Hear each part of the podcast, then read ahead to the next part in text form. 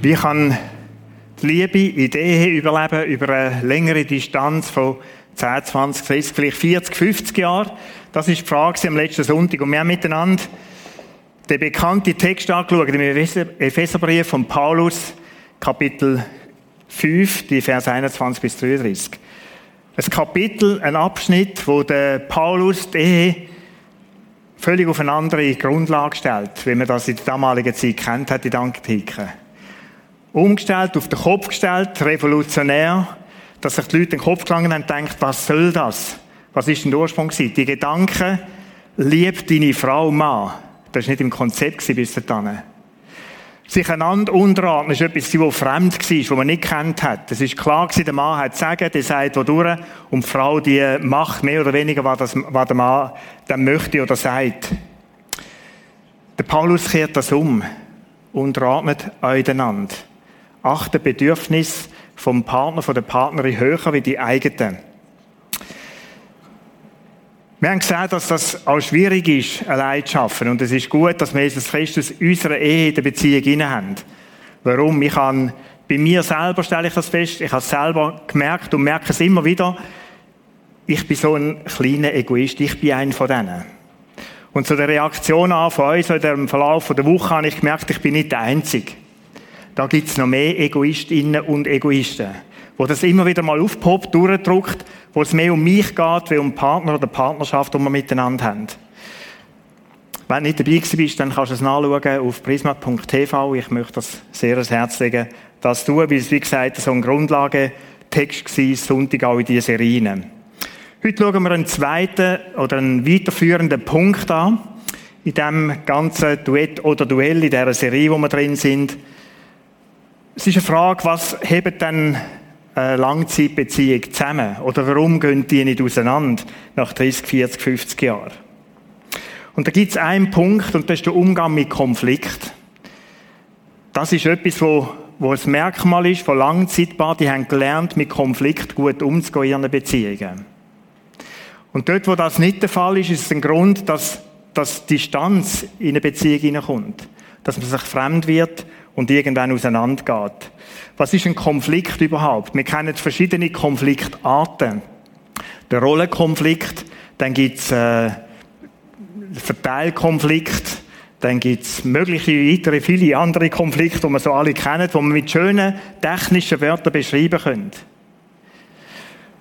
Das ist aber nicht der Konflikt, das ist das Thema, wo es darum geht.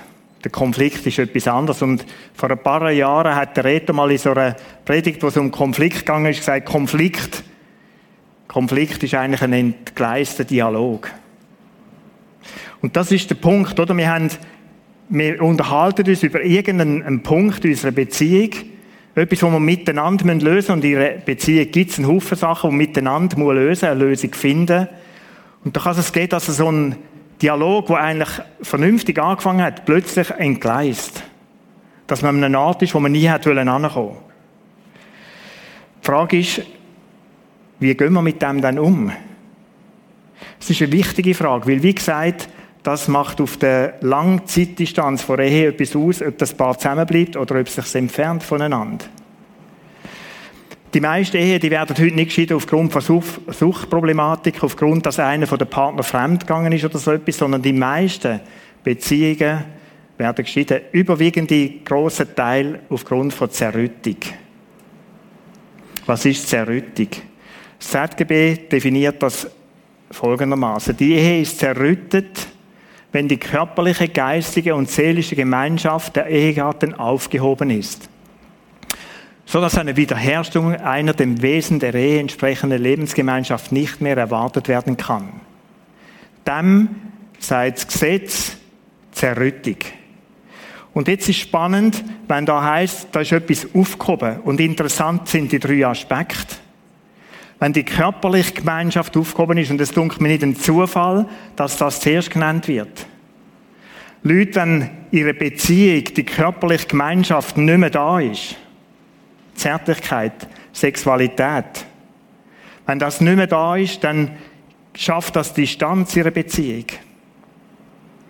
Und das ist meistens der Anfang, vielleicht auch eine Indikation, ein Maßstab, so ein Wärme, ein Thermometer in der Beziehung zu messen, wie steht um unsere Beziehung.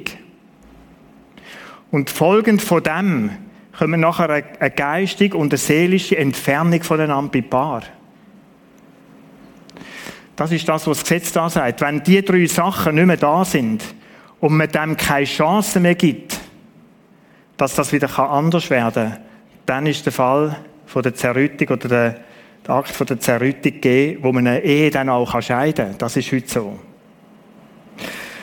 Und weil das so ist, weil das so ist, ist es wichtig, dass man über Konflikt redet. Es ist Valentinstag heute. Ich weiß es, ich habe es nicht vergessen. Es ist vielleicht verrückt, wie im letzten Sonntag alles verrückt war über den Text. Es ist heute auch wieder über Konflikt, vielleicht nicht gerade der Tag. Ich meine, es ist der Tag. Lass uns an einem guten Tag über, unsere über den Umgang mit Konflikt reden. Konflikte haben etwas Heikles und wir haben es im ZGB gesehen, der Salomo, ein weiser König, im Alten Testament beschreibt er so, der Anfang eines Streites ist wie die Sickerstelle in einem Damm. Du musst bei Zeiten eingreifen, ehe es zur Katastrophe kommt. Sprüch 17, Vers 14 schreibt er das so. Was meinte oder was seid da? Der sagt, ein Streit hat etwas Unheimliches an sich. Das ist wie wenn in einen Damm, und wenn man Beziehung jetzt als Damm würden nehmen, wenn das so ganz leichte Sickerstellen, Risse in den Damm hineinkommen, in die Beziehung hineinkommen. Leute, jeder Streit hat, die, hat das Verrückte dran. Jeder Streit hat in sich, dass Risse in Beziehung hineinkommen.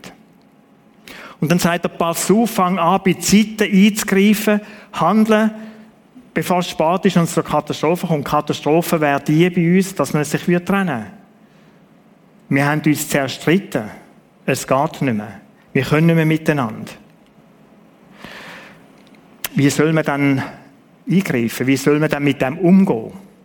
Wir kennen verschiedenste so Muster.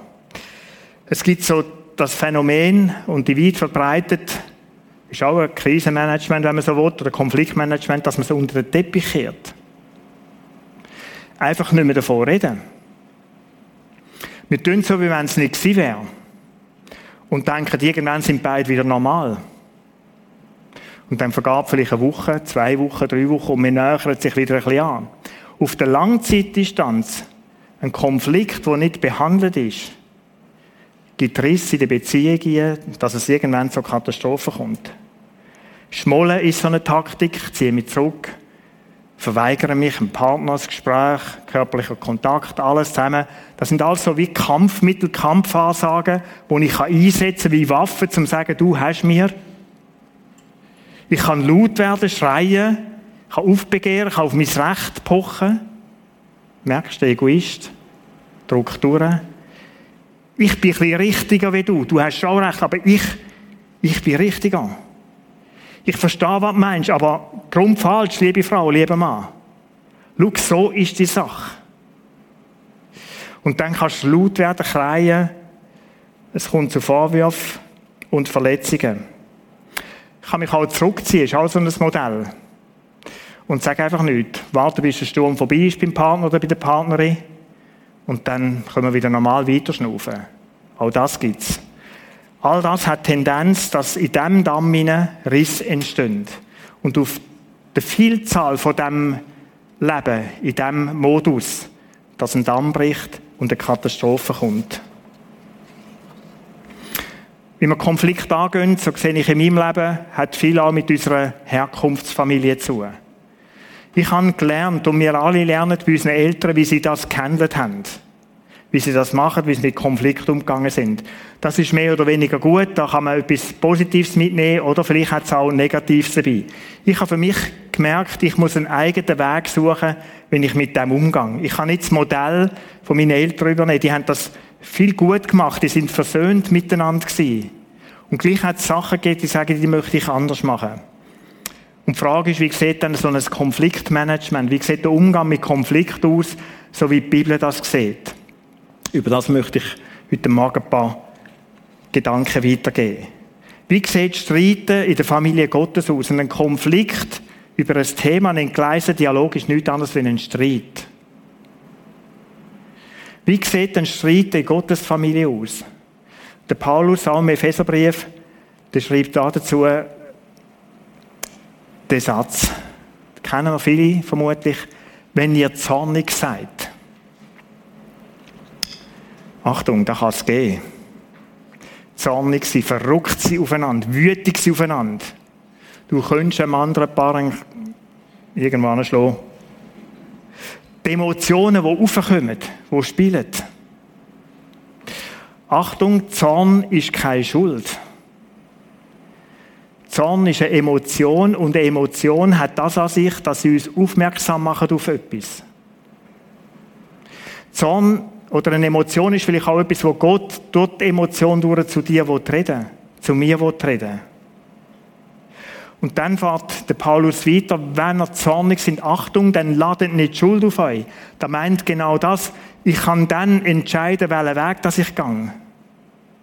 Gehe ich einen Weg, der destruktiv ist, der kaputt macht, oder nur verbauenden, einen guten Weg? Ladet keine Schuld auf euch. In dem Moment ist es so wie Tennisspiel. Wir haben jetzt wieder das Australian Open. Und vor allem bei den Damenspielen, aber es gibt auch ein paar Männer, oder? Das ist so eine, wie sagt man, Rückschlagsportart. Und Tennis, wie Ping-Pong, wie all diese Sachen, das sind Rückschlagsportarten. Und manchmal kommt man in Streiten so vor. Du hast doch, nein, du hast. Du hast gesagt, nein, du hast gesagt. Und dann ist das wie im Tennis so mit viel Lärm. Ah! Und ah! Du magst es manchmal schier nicht mehr aushalten. Und dann ist es so schwierig, Tennis zu spielen. Aber du merkst mindestens die Energie, die die einlegen für den nächsten Schlag. Das ist brutal. Und so kann es auch in der Ehe sein, oder? Dass es brutal ist, die Energie, die du reinleihst, um noch einmal zurückzuschlagen destruktiven Weg. Und Emotionen, in den Emotionen, vielleicht will Gott dir etwas sagen durch das. Das ist eine nicht gute Art zu streiten. Der Modus. Achtung, dass du nicht verschuldest, verletzt, kaputt machst, kränkst. Wie denn? Wenn ihr zornig seid, dann ladet nicht Schuld auf euch, indem ihr unversöhnt bleibt. Das ist das, wo der Paulus sagt, wenn Streit, das kann es geben, ist ganz normal in jeder Beziehung, in meiner Beziehung mit dem Käthi auch. Da hat es auch schon richtig gefetzt, ich kann es euch sagen, dass ich zum Auto ausgestiegen bin und weg.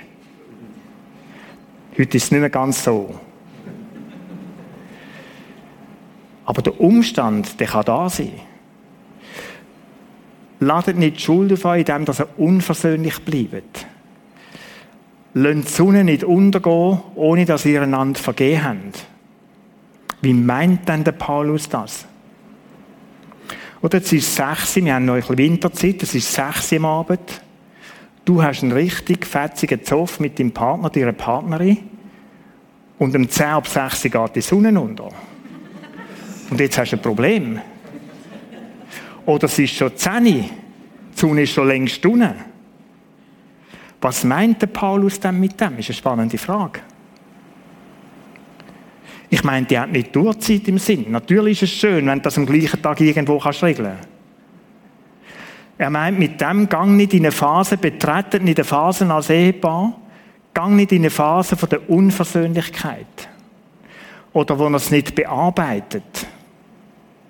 Schaut, dass der Konflikt nicht einfach ansteht, sondern schaut, dass ihr ihn könnt bearbeiten dass er dranbleibt. Warum? Wegen diesen blöden Riss im Damm. Ist ganz elementar wichtig.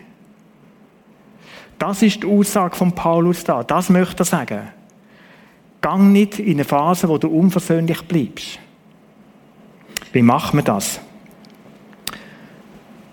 Ich möchte euch das an einem Bild zeigen. Ein Konflikt ist also etwas wie eine Panne in einer Beziehung. Und ich habe das Pannendreieck mitgenommen. Und mit dem Dreieck möchte ich euch einfach ein Bild mitgeben.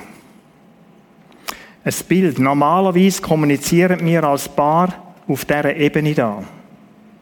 Und das ist eine gute Ebene miteinander. Zum Kompliment weitergeben, zum Lob, Anerkennung, Wertschätzung, all diese Sachen, Mann, Frau, Frau, Mann, können wir nicht genug pflegen. Jetzt, wenn wir eine christliche Ehe führen, und darum ist es gut, wenn Jesus Christus in unserer Ehe innen ist, dann ist das plötzlich ein Dreieck. Dann ist das ein Dreieck, dann ist da Mann, Frau und dann ist Gott drinnen. Und Gott ist nicht irgendwo einfach so das dritte Rädchen, wo man auch noch dran hat. Sondern Gott ist in dem die wichtigste Beziehung.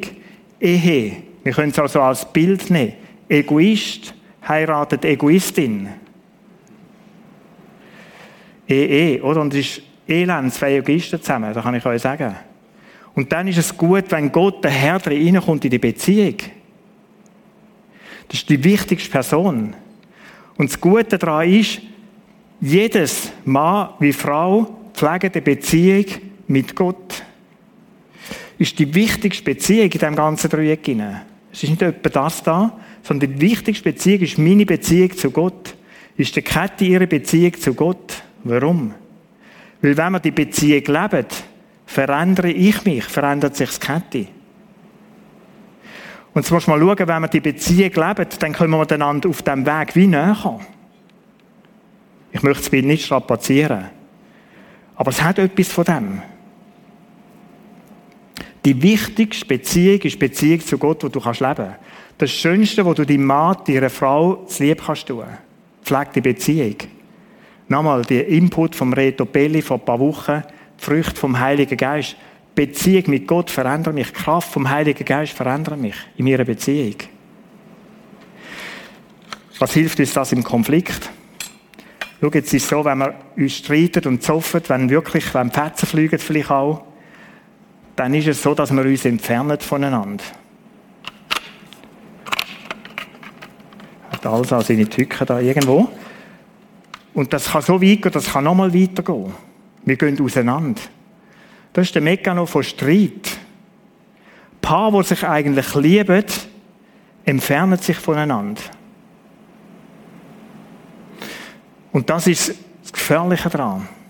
Das ist da, wo letztlich zu dieser Zerrüttung führt. Ich möchte euch ein paar Punkte mitgeben, die uns helfen können, in der Beziehung ganz praktisch, wie wir dann umgehen, wenn es wirklich schwierig wird. Ich möchte das wieder so zusammenlegen. Es ist gut, wenn wir in diesen Situationen Gott drin haben.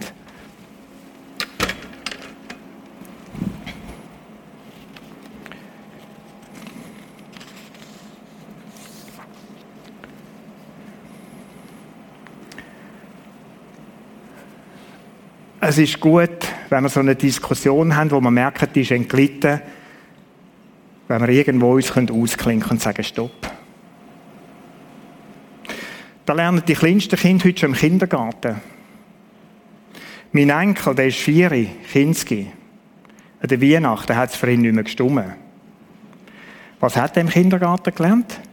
Der hebt sein Pfötchen auf und sagt, stopp. Mir ist nicht mehr wohl. Und du denkst, der vierjährige Knirps. Für alle stimmt es, aber für ihn stimmt es jetzt gerade nicht mehr. Und Kindergärtner hat gesagt, wenn es für dich nicht mehr stimmt, dann heb auf und sag, mir ist jetzt nicht mehr wohl. Und genau das meint der Punkt. Wenn wir spüren, in einer Diskussion, die entgleitet uns, wir fangen uns an Sachen zu sagen, die wir gar nicht wollen eigentlich, dann ist es gut zu stoppen. Und in unserer Beziehung, die Kathi und ich haben, da hat es einen Moment gegeben, da sind wir das wie überfahren. Und das ist der Moment, pass auf, was passiert, wenn du spürst, dass da eine Aggression, eine Wut, ein Verrücktwerden wächst. Was machst du dann? Stopp. Heute lange jetzt manchmal, wenn wir einander anschauen. Und wir spüren beide, es ist nicht gut. Pause. Pause, Leute. Wir brauchen Distanz. Ich muss zur Besinnung kommen. Ich muss mich reflektieren und schauen, was läuft denn bei mir jetzt eigentlich ab. Oder in diesen Streitgesprächen passiert etwas, ich bin immer beim Gegenüber. Bei mir eine Frau, du hast. Nein, du hast. Und ich verlasse mich. Alles, was wir gelernt haben, in Menge, Menge Stunden über Ich-Botschaften, ist wie gekübelt. Findet nicht mehr statt. Das Zeichen von einem Schlagabtausch, wenn du realisierst, ich bin beim Du, ich bin nicht mehr bei mir in so einer Diskussion, dann ist es ein Zeichen zum sagen, stopp, für mich stimmt es im Moment nicht mehr. Ich brauche Zeit. Der David sagt dem so, wenn du verrückt wirst, wenn du spürst, da ist eine Wut da, zürnt so sündigt nicht. Das ist genau das Gleiche. Redet in euren Herzen auf eurem Lager und seid still. ist der Moment, ziehe dich zurück. Schaut, dass es entflechten könnt, dass ihr Zeit gewinnt. Und da steht mein nichts anderes als Zeit gewinnen. Auf Distanz gehen, einen Moment. Nicht einfach zum Schmollen, sondern zum Gott zu kommen. Und das ist der zweite Punkt, oder? Auf dem Bett, in diesem Raum, vielleicht bei einem Spaziergang, red über den Konflikt, den du hast mit Gott. Oder auf dieser Ebene da, auf dieser Ebene, da kann ich meiner Frau und sie mir alles sagen, was uns gut tut. Und dann gibt es den Moment, wo es gut ist, wenn ich mit Gott über meine Frau reden kann und wenn meine Frau Kathi über, mit Gott über mich kann reden kann. Reden, was sie verrückt macht, was nicht gut ist, was sie ärgert. Oder was mich ärgert, was mich verrückt macht, enttäuscht. Gott ist wie eine Kläranlage in diesem Moment. In unseren Beziehungen. Schau, es gibt manchmal, das ist nicht gut, wenn es direkt dem Partner oder der Partnerin sagst. Es ist gut, wenn es Gott sagst, es kommt besser. Was macht Gott mit dem? Er hört einfach zu. Er hört zu. Lies Psalmen. Steht im Psalm 62, Vers 9. Schütt dein Herz bei Gott aus. Gott ist Zuflucht. In diesem Moment, gang nicht wie ein Wilden auf deine Frau los oder auf deinen Partner, sondern red mit Gott. Und red dort darüber, was dich verrückt macht, was dich ärgert, was du nicht verstehst. Und dann in dem Ganzen hinein ist es so, dass Gott auch zu mir redet. Ich erlebe das manchmal blitzschnell. Dass ich spüre, hoppla, da habe ich etwas überfahren, das ist nicht gut. Ich bin auf dem falschen Weg. Und es ist die Frage, und ich Gott auch sage, bete ich oft auch in meinem Leben, sonst so, Gott prüft mein Herz, du forschst meine Gedanken.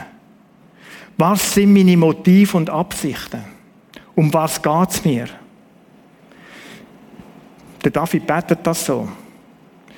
Vielleicht betet es nicht, aber den Moment von Distanz haben und hingehen zu Gott, die Beziehung mit Gott suchen, im Streit, im Konflikt, die kann helfen, dass Gott dir deinen Anteil zeigt. Wir kennen das Sprichwort, steht ja also im Lukas-Evangelium mit dem, mit, mit dem Balken und dem Splitter. Weg vom Du und Du und nochmal Du zum Ich. Was ist denn mein Anteil in dem hinein? Und wenn in so einem Streitgespräch, wenn so ein entgleister Dialog ist, dann haben meistens beide irgendwo einen Teil drin. Und es ist gut, den Teil zu erkennen und mit dem zu Gott zu gehen. Und Gott hebt mir manchmal wie so einen Spiegel vor, wo ich reinschauen kann.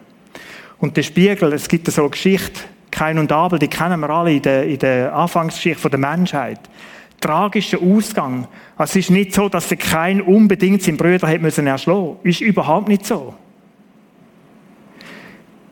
In diesem Gespräch mit Gott erinnert den Gott und sagt, warum kein bist du so wütig? Was macht dich denn so verrückt? Und es ist wieder der Moment, wo der Kein, und darum habe ich gesagt, Gott redet durch die Emotionen zu uns.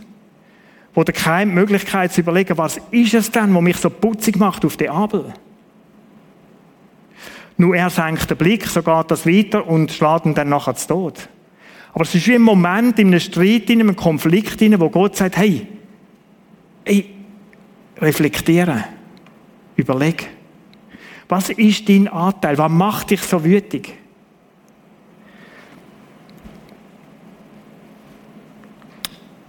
Ein dritter, ein nächster Schritt. Und wenn du den erkennst, wenn du merkst, was dein Anteil ist, dann bitte Gott um Vergebung. Und Gott vergibt dir.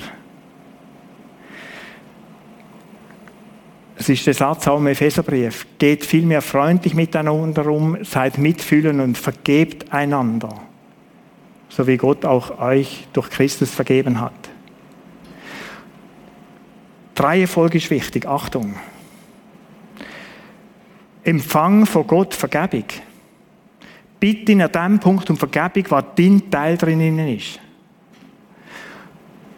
Und ich, ich sage es euch so, es gibt Menge Punkte in meinem Leben, wo ich an dem Punkt bin und realisiere, völlig blöd reagiert.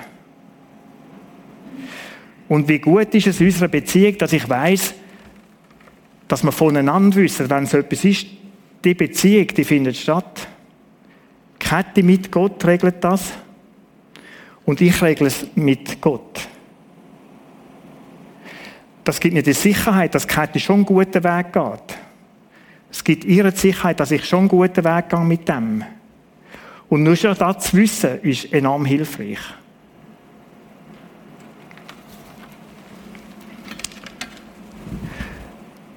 Empfang Vergebung, das ist der erste Schritt. Und dann vergib. Vergib. Das heißt Versöhnung. Da drinnen steht etwas von der Motivation. Schau, es gibt die Momente, wo man sagt, ich enthalte mich dir jetzt einfach in so Streitaktionen. Und die Aktion kann übrigens ein Jahr oder zwei gehen. Und plötzlich weißt du gar nicht mehr, wie miteinander Beziehung, Leben funktioniert. Weil du dich einfach jetzt deinem Partner ein bisschen enthalten und ein bisschen leiden lassen. Gott sagt, vergib. Vergib ihm. Ist einseitige Konfliktlösung. Ja, funktioniert denn da? Ja, das funktioniert. Natürlich funktioniert es. Bist bereit, ihm zu vergeben. Und mach das vor Gott. Und sag, ich vergebe dem Käthi oder ich vergebe dem Peter, was er da tun hat. Das, was mich verletzt hat.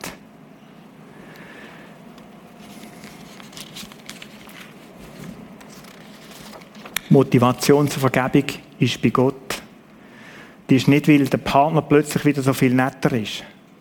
Plötzlich wieder vernünftig tut. Plötzlich anfängt Geschirrspüler auszuräumen. Und er nie macht sonst und du wunderst dich, was jetzt passiert. Geht nicht um das. Motivation zum Vergehen, die ist nicht behaftet beim Partner oder der Partnerin. Motivation zum Vergehen ist da verankert in der Vergebung von Gott zu dir. Drum vergib du auch. Der C.S. Lewis, der hat einen Satz gesagt, und manchmal ist es Streit so, da geht es um Gerecht und Gerechtigkeit. Vergehen geht über menschliche Gerechtigkeit raus. Wenn ich vergebe, verzichte ich auf mein Recht, Gerechtigkeit zu schaffen.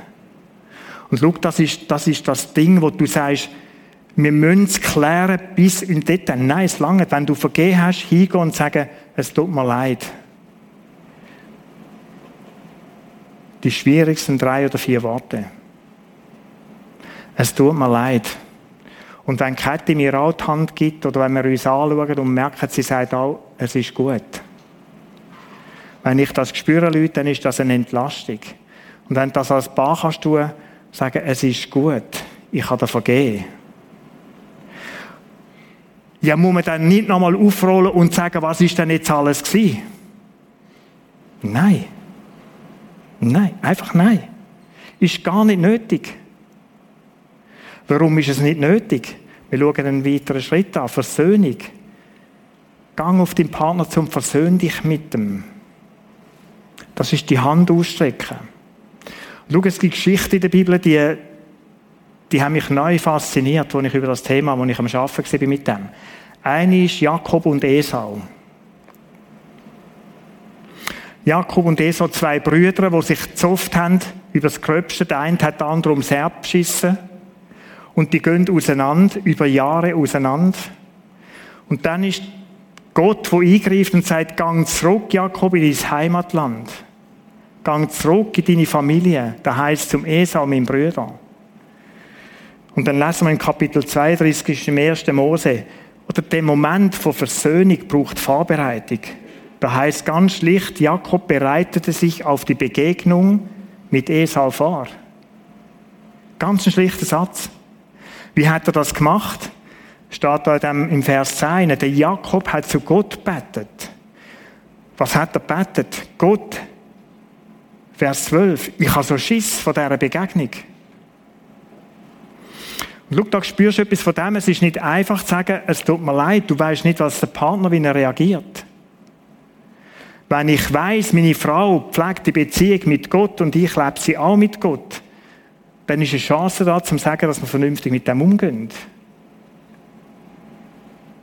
Und dann geht er zu seinem Bruder zurück, dann sieht er, der Esau kommt mit 400 Leuten anzurücken, hat die Angst gesteigert, dann schickt, bringt er mal zuerst Jakob seine Familie und Kinder und Frauen in Sicherheit, verteilt die.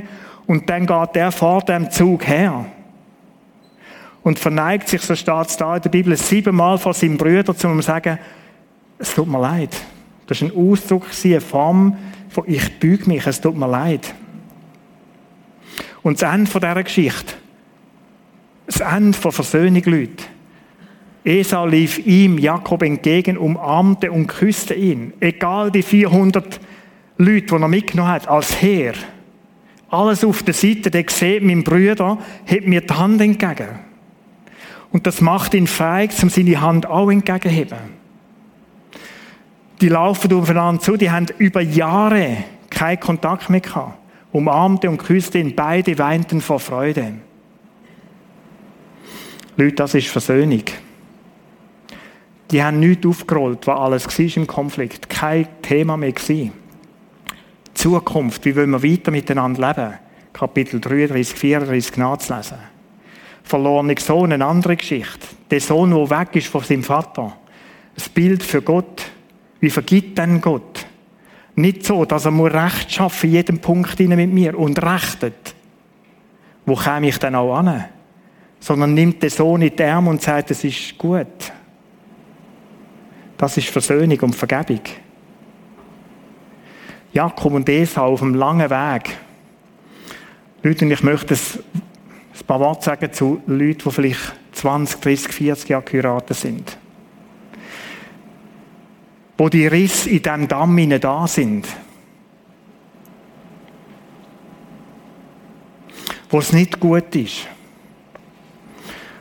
Wo man sich daran gewöhnt hat, man schweigt einfach wo du einen Mitbewohner im Haus hast, aber nicht mehr einen liebenden Partner oder eine Partnerin. Schau, ich bin zu viele Abdankungen. Ich bin zu viele Abdankungen, wo das Ende ist. Leute, wo man sich nicht mehr gefunden hat, Christen nicht mehr gefunden und man lebt auf Distanz. Unversöhnt. Man hat den Weg nicht mehr gefunden, zum miteinander zu reden, was stört dann? Wo man nicht mehr bereit ist, zu vergehen und sich zu versöhnen. Und ich kann euch sagen, es sind elende, elende Trugespräche. Wenn du spürst, wir haben einen Dialog, und das kann ein kleiner Dialog sein, der wie entgleist ist, dann gang den Weg. Dann gang den Weg, red mit Gott über das, erkenn, was dein Teil drinnen ist. Und es ist vielleicht gut, über den Teil bei Gott Buß zu, das abzulegen. Und dann gang und versöhn dich mit dem Partner, mit ihrer Partnerin. Das ist etwas vom Wichtigsten, was wir tun können. Warum? Dass der Damm nicht Riss überkommt. Leute, und jede Ehe ist kostbar, dass, statt dass sie an diesem Punkt scheitert. Es ist ein Grund nebst anderen, dass eine Ehe zerrüttet ist, weil man keinen vernünftigen Weg gefunden hat, wie man mit Konflikt, mit Streit umgeht.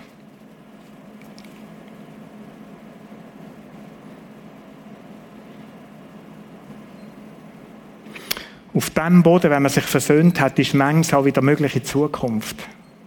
So erlebe ich es mit dem Ketti. Wenn wir uns gestritten haben, das Thema ist immer noch da, oder, wo wir behandeln müssen.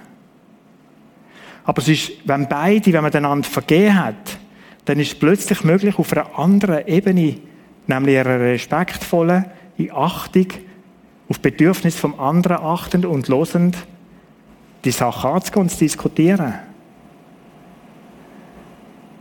Eine Ehe, die über die lange Zeit Distanz, die die Liebe nicht vertreibt, ist eine Ehe, die in den Konflikt, die weiss, wie man mit Konflikt umgeht. Und es ist ein Kennzeichen, eines von mehreren natürlich, aber es ist ein Kennzeichen von Langzeitbar, das die auszeichnet.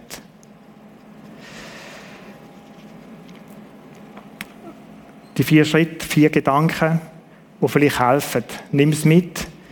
Und schau, es ist gut, in guten Zeiten sich zu unterhalten, wie gehen wir denn eigentlich mit diesen Geschichten um? Mit Streit. Und vielleicht ist am Valentinstag dran, wo alles im Frieden ist, zu mal darüber reden, wie, wie sollen wir das gestalten in Zukunft? Wie gut, wenn das Paar weiß, dass Jesus Christus in der Beziehung ist. Wie gut, wenn das Paar weiß, wie Versöhnung kann passieren und Versöhnung geschieht. Mit der Vergebung gibt uns Jesus das Werkzeug in die Hand, wo uns in diesem Moment hilft. Vergebung, so würde ich es vielleicht sagen, ist der Schlüssel, dass die Liebe in der Beziehung nicht stirbt. Es immer wieder vergehen. Es immer wieder streiten kommt automatisch vor. Dass man Meinungsverschiedenheiten hat. Aber es immer wieder vergehen, das ist der Schlüssel dazu. Ich möchte beten. Vater im Himmel, ich möchte dir danken, dass du uns Vergebung geschenkt hast. Du hast mir vergeben, du hast uns vergeben. Und zwar nicht wenig. Und ich möchte dir danken für das Wort, so wie du uns vergeben hast, so sollen wir vergeben. Danke, dass die Art, wie ich vergib, in dir verankert ist. Ich danke, dass ich die Fähigkeit habe, dass wir alle die Fähigkeit haben, zu vergeben, weil du uns vergeben hast. Und lass uns der sein, der den ersten Schritt macht in unseren Beziehungen. Lass uns nicht Menschen sein, die auch da immer noch kämpfen. Du musst doch jetzt. Lass uns das auf die Seite legen. Schenk uns Kraft dazu, nicht auf unser Recht zu pochen, nicht wollen von uns aus Gerechtigkeit schaffen, sondern zu vergeben, was du uns aufforderst. Ich möchte danken, dass es möglich ist, als Paar 30, 40, 50 Jahre in Liebe miteinander zu leben, in Vertrautheit. Und ich bitte für uns alle zusammen, dass wir das dürfen erleben. Dass wir eine Ehe leben können, die auch für unsere Kinder ein Segen sind, wo sie sehen, wie wir miteinander umgehen. Und lass durch unsere Beziehung, in dem, wie wir miteinander mit diesen schwierigen Situationen wie wir die handeln, wie wir umgehen, dass das ein Vorbild sein kann, ein Positives. Ich will für die beten, Jesus, die heute Morgen vielleicht da sind, vielleicht am Livestream, die spüren, da ist das so wie, eine, wie ein Meer in mir rein, wo ein Sturm tobt. Die spüren, da ist etwas nicht gut und ich müsste anschauen. Schenk den Mut, um zu dir zu kommen. In dir ist es möglich, den Sturm zu glätten zu verstummen zu bringen. Ich will für die beten, Jesus, die vor einem grossen Berg stehen, wo, wo das so spüren. Da ist ein, ein Berg, den ich selber nicht bewältigen kann. Schenk den Mut, um dir, zu dir zu kommen. Wie du der bist, wo einem Berg kann sagen er soll fallen und er fällt. Danke für die Kraft der Vergebung, von der Möglichkeit für die Versöhnung, die du uns gibst. Amen.